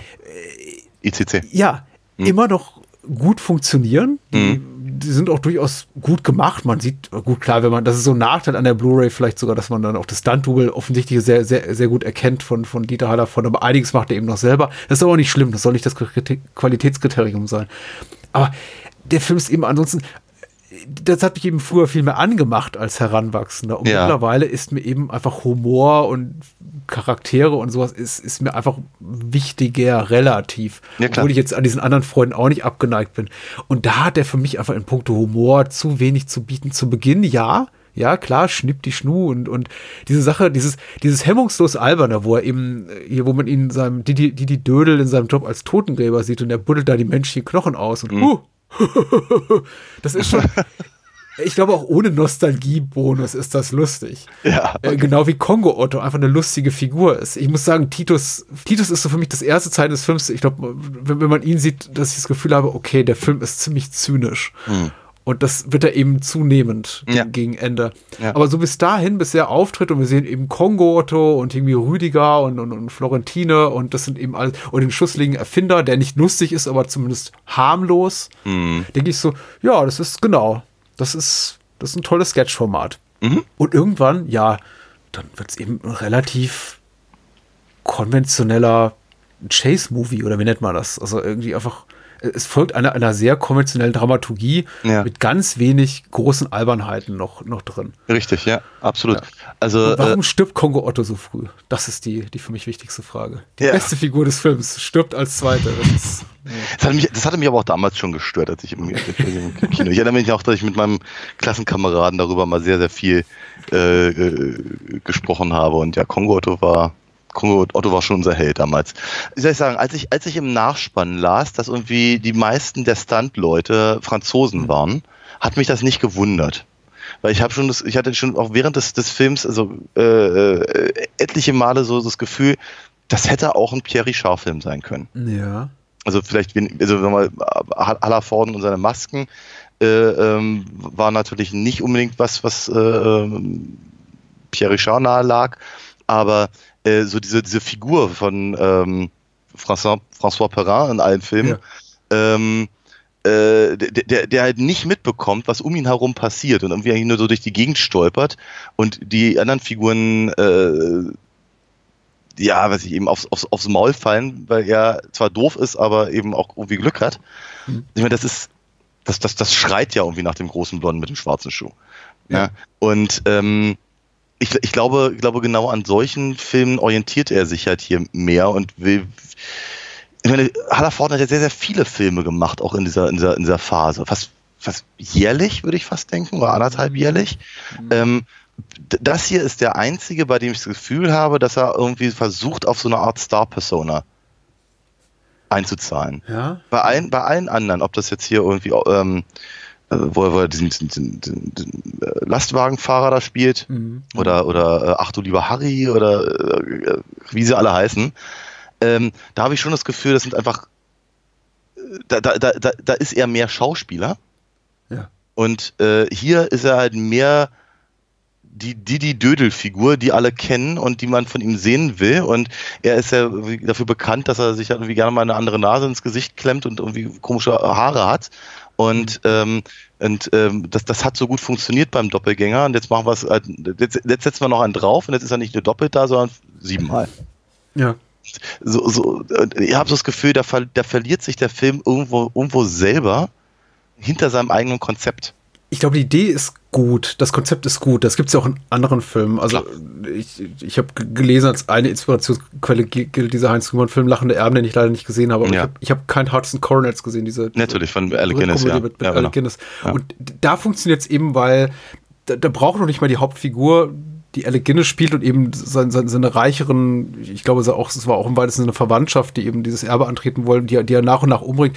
Da, da muss Alec Guinness in dieser Rolle als, als armer Schlucker gar nicht besonders sympathisch sein, Mhm. weil es ist eben, es geht eben, funktioniert eben nach diesem Kill the Rich-Prinzip, was eben wir, wir, wir, gehen schon mit der Figur mit, allein nur aufgrund der Tatsache, dass er eben wirtschaftlich sehr viel schlechter gestellt ist als all die Menschen, die er umbringt. Und das sind eben auch überwiegend oder alle Arschlöcher. Ja. Also, äh, das Problem so ein bisschen für mich bei, bei, bei Didi ist eben, dass für mich, also dieser, die, die, dieser, dieser wirtschaftliche, also dieser Bruch einfach, was die, die, die, die Solvenz von, von Dieter Dödel und im Vergleich zum restlichen, zu den restlichen Familienmitgliedern betrifft, äh, wie soll man sagen, der Reichtum oder dass das soziale Standing nicht ausgeprägt genug ist, als dass ich sagen kann, ah, okay, arm gegen reich. Ich, äh, ich, ich bin natürlich vollkommen, vollkommen bei, bei Didi Dödel, weil das macht zum Beispiel Didi der Doppelgänger super, weil es wird gleich zu Beginn des, äh, des Films etabliert, der, der wird aus seinem Haus rausgeschmissen, der hat wirkliche Scheißprobleme und wenn er nicht dafür eine Lösung findet, dann, dann, dann geht es wirklich den Bach runter. Ja. Hier ist von vornherein der Fokus auf Slapstick. Es wird ja schon gesagt, ach, er kann mir sein, Bier in der Kneipe nicht mehr bezahlen und wohl irgendwie ewig lange anschreiben lassen. Ja. Aber das nächste, was passiert, ist eben Dieter Dödel fliegt durch eine Glasscheibe und da Total. wieder Slapstick, äh, Schenkelklatscher Moment. Ja, du hast. Das- es, es, es, Ich wünsche, das wäre eben sauberer ausgearbeitet, Mhm. weil eben auch die anderen Figuren nicht, ich finde ihn nicht maßgeblich sympathischer als alle anderen Figuren, klar, die eben mordlüstern sind,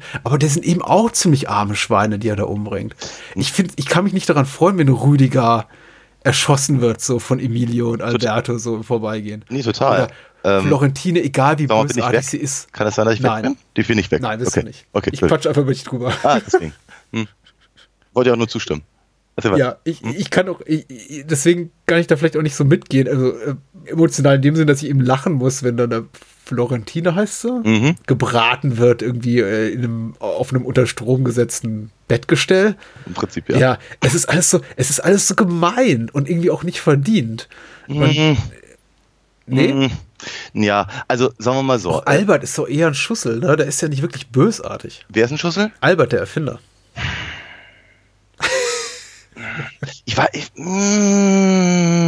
schwi- schwierig, ganz, ganz schwierig. Also erstens, äh, ich, ich bin total bei dir, weil Didi Dödel ist äh, se- seine, seine, seine prekäre Situation ist zwar deutlich, aber sie ist auch deutlich überspitzt. Sie ist nicht nachvollziehbar. Das heißt, sie, ihr, fehlt, ihr, fehlt, ihr fehlt im Prinzip die emotionale Bindung, oder mir fehlt die emotionale Bindung an, seinen, an seine Situation, wie es eben tatsächlich bei, bei Didi in dem anderen ist.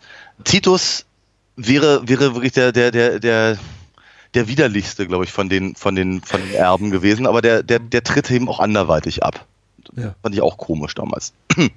ähm, Florentine ist schon eklig genug zu Rüdiger. Das heißt, es war durch ihr Abgang ist in, in gewisser Weise verdient, dass das dann eben so ein, so, ein- so, ein- so einen komischen so, so, so, so ein Karma-Ausgleich irgendwie gibt, dass eben Rüdiger bei der Gelegenheit auch noch äh, abgemurkst wird, ist schon fast bitter.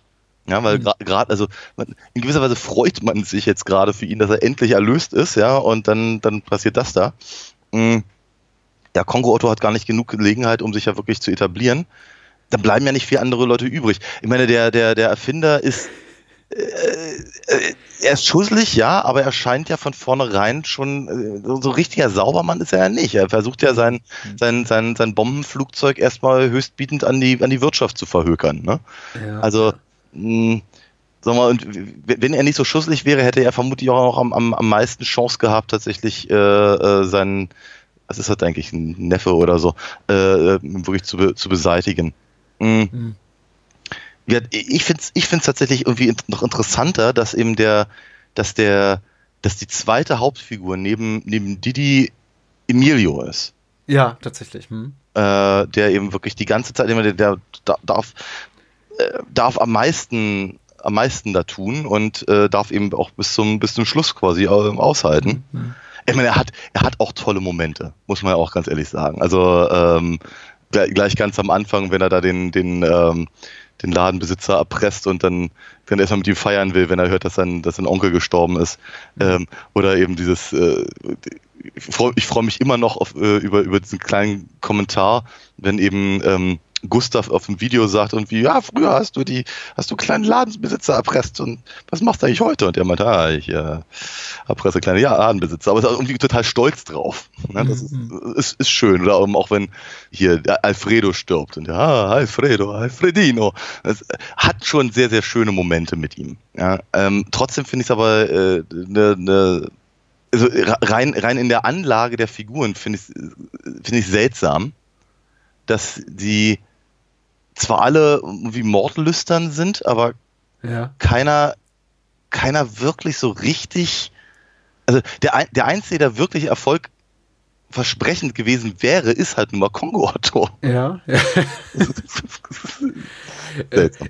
Eine, eine, eine meiner Highlight-Szenen. Also wie gesagt, als, als ich jünger war, Ja. war äh, sein Tod oder sein Abgang mit diesem Ball, Dieter Dödel, Dieter Hallervorden fängt eben diese, diese, diese Handgranate, die er in seine Wohnung reinschmeißt, auf. Irgendwie eine Annahme, es ist ein Ball des draußen spielenden Kindes und wirft es einfach zurück und irgendwie äh, Kongo Otto stirbt ganz unglamourös.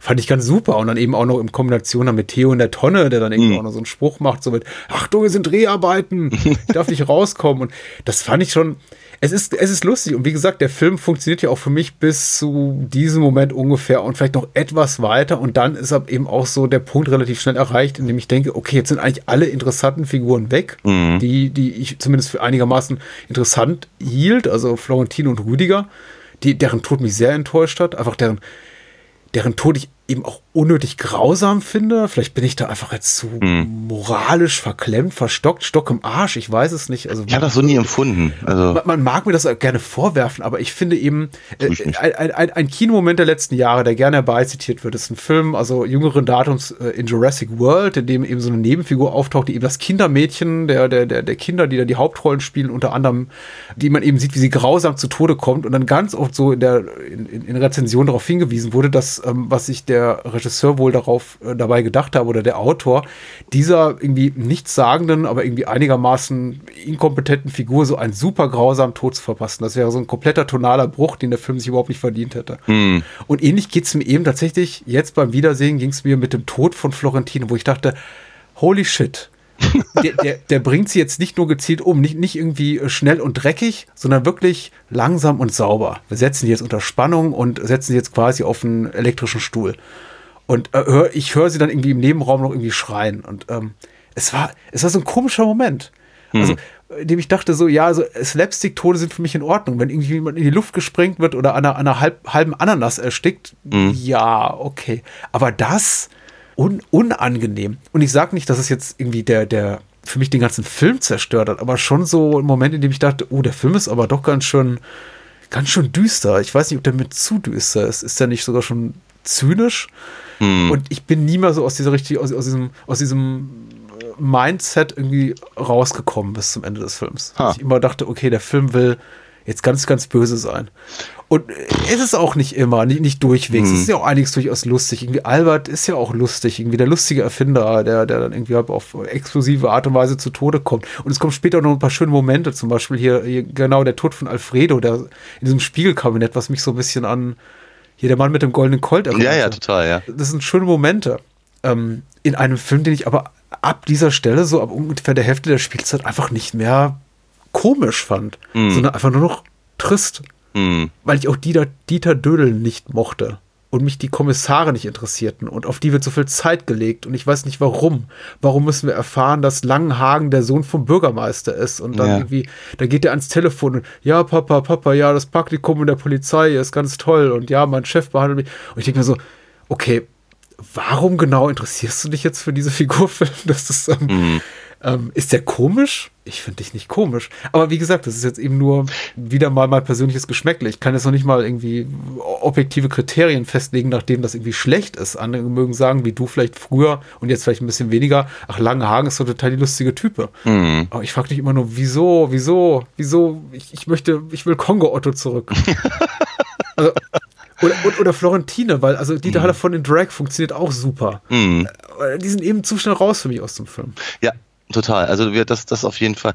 Ähm, Ich glaube, Langenhagen funktionierte für mich, für mich damals, weil er, äh, ich glaube, so ist er auch angelegt, weil er eben so diesen, diese fi klassische Figur eines, eines Detektivs halt so parodieren soll. Mhm. Heute funktioniert er für mich auch nicht mehr. Ich finde das eigentlich eher nervig. Also, wie nochmal, Gerhard Wollner sehe ich sehr, sehr gerne. Also ja. von, von, von Kommissar Becker hätte ich noch gerne mehr, mehr gesehen, weil der ist auch so, der ist einfach so ehrlich doof. Also das ist einfach schön, wenn der darüber nachdenkt, irgendwie, ob das, ob das irgendwie an den, an den, äh, an den, an den, an den Schmuddelbüchern liegt oder vielleicht, vielleicht doch an den Japanern oder so. Mhm. Das ist irgendwie, das ist nett, aber das ist, es macht im Prinzip den gleichen Punkt wie Langenhagen, der eben mit seinem, mit seinem, äh, äh, mit, seinem, mit seinem Trenchcoat da rumrennt und irgendwie die ganze Zeit redet wie halt ein, ein Fernsehdetektiv, aber ihm offenkundig dabei strunzblöd ist. Hm. aber abgelenkt. Und ich glaube, deswegen ist auch da diese, äh, diese, diese Diskussion mit dem, mit dem Bürgermeistervater noch mit drin, um eben nochmal zu unterstreichen, wie, dass der Typ einfach völlig stulle ist und eben einfach nur aufgrund seiner Beziehungen da irgendwie äh, äh gelandet ist und sich aber, und offenkundig nicht merkt, dass er das, dass er gar nichts reißt. Ähm, und dennoch lenkt aber der Film halt davon ständig ab, indem er eben, was ich Langenhagen da permanent mit diesem, mit diesem, mit diesem Wäschekorb rumrennen lässt oder eben äh, was ich, fängt er an, sich irgendwie die Zähne zu putzen oder die Haare zu waschen oder sowas. Ja. Damit wird, äh, der, der versucht da irgendwie einen visuellen Gag einzubauen, wo vielleicht keiner besser gewesen wäre. Ist, ist schwierig und ihr, damals fand ich es wirklich lustig, aber eben auf so einer, auf so einer clever und smart Ebene halt. Mhm. Und äh, ich finde ich finde es im Übrigen auch überhaupt nicht schlimm, sich von sowas inspirieren zu lassen. Und das war ja halt nun mal damals eine wirklich große Nummer. Ähm, ich weiß halt nicht genau, ob ich es heute noch brauche, weil ich, ich lese auch Clever und Smart nicht mehr. Obwohl ja. die jetzt noch aufgelegt wurden. Und ja. ich bin versucht, ja, ich, mal zuzugreifen. Ja, bevor, bevor, ich das tue, gehe ich in den Keller meiner Eltern und hole die alten, alten Bände wieder raus. Ja, den gibt es nicht mehr bei mir. Mhm. Genau, aber deswegen sagte ich ja auch vorhin, ich finde ich find halt schon, dass ähm, äh, die Rache der Enterbten ein zeitgeschichtliches Monument quasi ist. Und zwar auf so vielen verschiedenen Ebenen. Eben auf der, ja. auf der, auf der Humorebene, auf der Tricktechnikebene, auf der Star-Ebene von, von Hallerforden selbst mhm. und äh, auch auf dem, sozusagen, was, was eben auch erwartet wurde von einem, von einem äh, Publikum im, im Jahre 85 zeitgeschichtliches Dokument, klar, sicher, in dem Sinne, dass man eben das auch klar in einer, in einer, Periode des deutschen Films zuordnen kann und die eben auch sehr viel aussagt über die Art und Weise, wie damals Komödien produziert wurden und zumindest so stargetriebene, also Fernsehstargetriebene Komödien. Ich finde hm. das äh, schon, ich finde es auch durchaus interessant, den Film zu sehen. Ich fand es auch durchaus erfüllend. Ich habe mich auch nicht, nicht gelangweilt. Ich war nur enttäuscht darüber, dass ich eben weniger Spaß hatte an dem Film als damals. Und ja. ich bin jetzt auch nicht jemand, der, dafür hat, wir haben jetzt auch über zu viele hunderte von Filmen, Filmen gesprochen in den letzten Jahren. Ich hoffe, das mhm. haben irgendwie auch mittlerweile alle mitbekommen.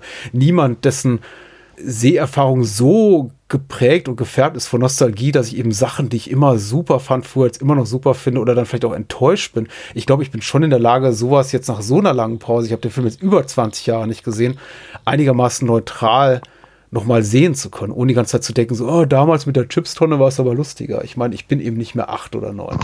und, und einige Filme altern gut, siehe abwärts gerade. Einige sind eben, funktionieren für mich eben weniger. Und das ist, glaube ich, einfach, weil sich meine, meine Interessen verlagert haben. Weg so von dem ganzen Spektakel, mhm. mehr auf die humorvollen Zwischentöne und den Humor einfach nur. Irgendwie mhm. Figuren, die ich mag, die, die, die mir was geben, wo ich, hab, wo, ich, wo ich eben mitfiebern kann. Und davon hat der Film eben relativ zu wenig. Und eben Dieter Dödel taugt so überhaupt nicht, weil äh, ungleich zu seiner Figur eben Didi der Doppelgänger, mit der man mitfiebert tatsächlich, ja. der man Gutes wünscht. Ist er hier so einer, der auch kompletter Opportunist und Loser und nicht im Sinne von Gotts Georgien in Abwärts, sondern einfach so ein zu schlicht gestrickt und sich wirklich da, da, da mitgehen kann. Und am Ende ist er auch jemand, der dann auch offenbart gegenüber dem Notar, dass der einzige Grund ist, warum er seinen Onkel da, der, ja. verstorben ist, nicht angepumpt hat. Ja. Nur der ist, dass er seine Adresse nicht rausgefunden hat.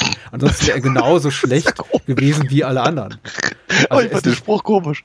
Er, ähm. ist, er ist lustig, er ist einigermaßen lustig, aber und der Film hat sowas, was eben auch viele das ist auch durchaus, glaube ich, Hollywood-Kino inspiriert oder einfach auch vielleicht auch nur von dem, von dem, von dem Willen, hier möglichst viel Stuntarbeit einzubauen. Es ist eben eine Komödie, die mit einer längeren Stuntsequenz endet. Ja. Also einfach, die auch dann kaum noch komisch ist, sondern Ja. einfach nur eine Verfolgungsjagd zweier Männer über die Dächer dieser Villa zeigt. Also eben Wolfgang Kieling, der sich auch viel zu viel Plot, Entschuldigung, Film, aber ich, ich brauchte das nicht, diesen Twist in letzter Minute, dass der Notar plötzlich der Bösewicht ist. Ja. Ich, Und dann eben zeigt, wie die über die Dächer jagen. Ich dachte so, ja, okay, da, das, da, Hm. so wollt ihr eure, eure flapsige Komödie enden lassen? ernsthafterweise, ich fand, ich fand das, ich fand das damals auf jeden Fall, fand ich das ganz besonders toll, diesen, diesen Twist. Weil Ja. ich damit nicht gerechnet habe, weil ich, auch, weil ich eben auch Wolfgang Keeling nicht in solchen Rollen kannte äh, und fand das halt ganz, ganz besonders clever, wenn auch, auch, wie soll ich sagen, wieder sehr clever und smartig. Ähm, und äh, ich fand es eben auch spannend. Also ich fand tatsächlich, glaube ich, die Keelingsche Verfolgung über, über das Dach fand ich spannender als die als die Achterbahngeschichte mit Emilio, auch wenn die Ja. äh, mich damals halt mehr, mehr beeindruckt hat. Ähm, äh, Keeling im Übrigen, um mal diesen ganz kurzen äh, diesen, diesen, äh, diesen Überwurf nochmal zu erwähnen, ähm, äh, ist hier in dem Film auch wieder erstaunlich unter, unterversorgt mit, mit, mit Tätigkeit. Ja. Wobei sie, glaube ich, noch ein bisschen mehr mit, mit seinem Image in irgendeiner Form spielen, weil er ähm, das, die meiste Zeit halt den, durch den Film halt irrt, um, um, um die, die halt die frohe Botschaft zu, äh, zu übermitteln, um dann halt im, dann im Twist sich als der Böse zu entpuppen. Ähm, ich ich, ich finde, er macht halt mit der Rolle ganz, ganz, ganz, ich würde sagen, überzeugende, äh, er leistet überzeugende Arbeit. So. Ähm, also mich, mich hat er gekriegt. Ich glaube, was mich halt tatsächlich an dem Film und wie hat, ich finde ihn auch nicht so gut wie den anderen, aber das hatten wir jetzt schon 20.000 Mal. Wenn ich den Film sehe, und so ging es mir jetzt eben bei der Sichtung für, für den Podcast wieder, ich ist einer der wenigen Filme, die es tatsächlich trotzdem schaffen, mich zurückzuversetzen in das Gefühl, wie es ihm war, als Zehnjähriger im Kino mit meiner Mutter zu sitzen. Und dafür bin ich dem Film wahnsinnig dankbar. Weil das, das, das, das gelingt mir nur bei den aller, aller, allerwenigsten äh, Dingen. Ich würde ich würd, ich würd ehrlicherweise nicht mal sowas wie, keine Ahnung, das Dschungelbuch oder sowas daran heranziehen wollen oder Star ja. Wars oder sowas. Das sind einfach, einfach Filme, die, die eine ganz andere, ganz anderen, ganz anderen Stellenwert haben. Äh, gesellschaftlich sowieso, aber eben auch persönlich. Aber wenn, wenn ich, wenn ich eben an, an äh, Filmerlebnisse dieser Art in jenem Jahrzehnt denke, dann sind das eben äh, die beiden und eben, weil ich ihn damals einfach so toll fand, vor allem die Rache der Enterbten. Und wir, das, das kommt bei mir auch wieder hoch, wenn ich ihn sehe. Und ich, ich kann halt durchaus die, die Menge erkennen und ich sehe, dass er mir nicht mehr so gut gefällt und, äh, und all das. Und trotzdem habe ich einen sehr, sehr warmen Fleck im Herzen für diesen Film. Ich, ich möchte mir ehrlich gesagt nichts mehr hinzufügen. Das Gut. war ein schönes Schlusswort. Ich kann sowas, ne? Du kannst sowas hervorragend. Lass uns einen kleinen Ausblick geben auf nächste Woche. Ja, Ich weiß nicht, ist es eine vollwertige Skandalfilm-Episode? Ist Ich es, ich glaube, sogar eine schon. anderthalbfache, ne? ja, sogar eine anderthalbfache, ja, ja, ja. Also ich bin Bonus-Content sozusagen. und ga- ganz ohne dafür zu blechen. Ich meine, ne, so. Genau. Könnt ihr auch mal was bei Patreon machen oder so. Ähm, so, jedenfalls, genau, ich freue mich da sehr drauf, weil es sind auch zwei Sachen, die wir schon äh, relativ lange auf unserer Pile of Shame zu liegen haben. Äh, also zumindest das, das, das halbe, was wir machen, ist etwas, haben wir, glaube ich, auch ganz, ganz am Anfang schon drüber gesprochen. Ja, das sage ich jetzt einfach mal an, weil ich mich sehr darüber freue, endlich reden zu dürfen über Mama, Papa, Zombie. Horror für den Hausgebrauch. Vom ZDF 1984. Ist das schön. Ja. Und natürlich reden wir auch über die, die Inspirationsquelle, den indirekten Namensgeber für Mama Papa Zombie. Der Film, glaube ich, der zumindest titelseitig die ganze Debatte damals, die im Stern, im Spiegel und sonst so geführt wurde, über die Verrohung der Jugend durch schundige Videothekenkost so angeführt hat und überhaupt erst angezettelt hat. Das ist äh, Lucio Fulcis Ein Zombie hing am Glockenseil, eine der schönsten deutschen Verleihtitel, ich glaube, der, der Kinogeschichte, kann man so sagen. To ja, total. Sie hatten ja auch nicht ganz Unrecht. Ich meine, gucken wir, was aus uns geworden ist. Aber mehr werden wir sicherlich dann in der nächsten Woche besprechen. Das wird fallen. Ich freue mich sehr drauf. Ich mich auch. Und wünsche eine gute Nacht. Dir allem voran und den Hörern und Hörerinnen natürlich auch. Patrick, du bringst mich noch ins Grab. Tienchen. Adios. Tschüss.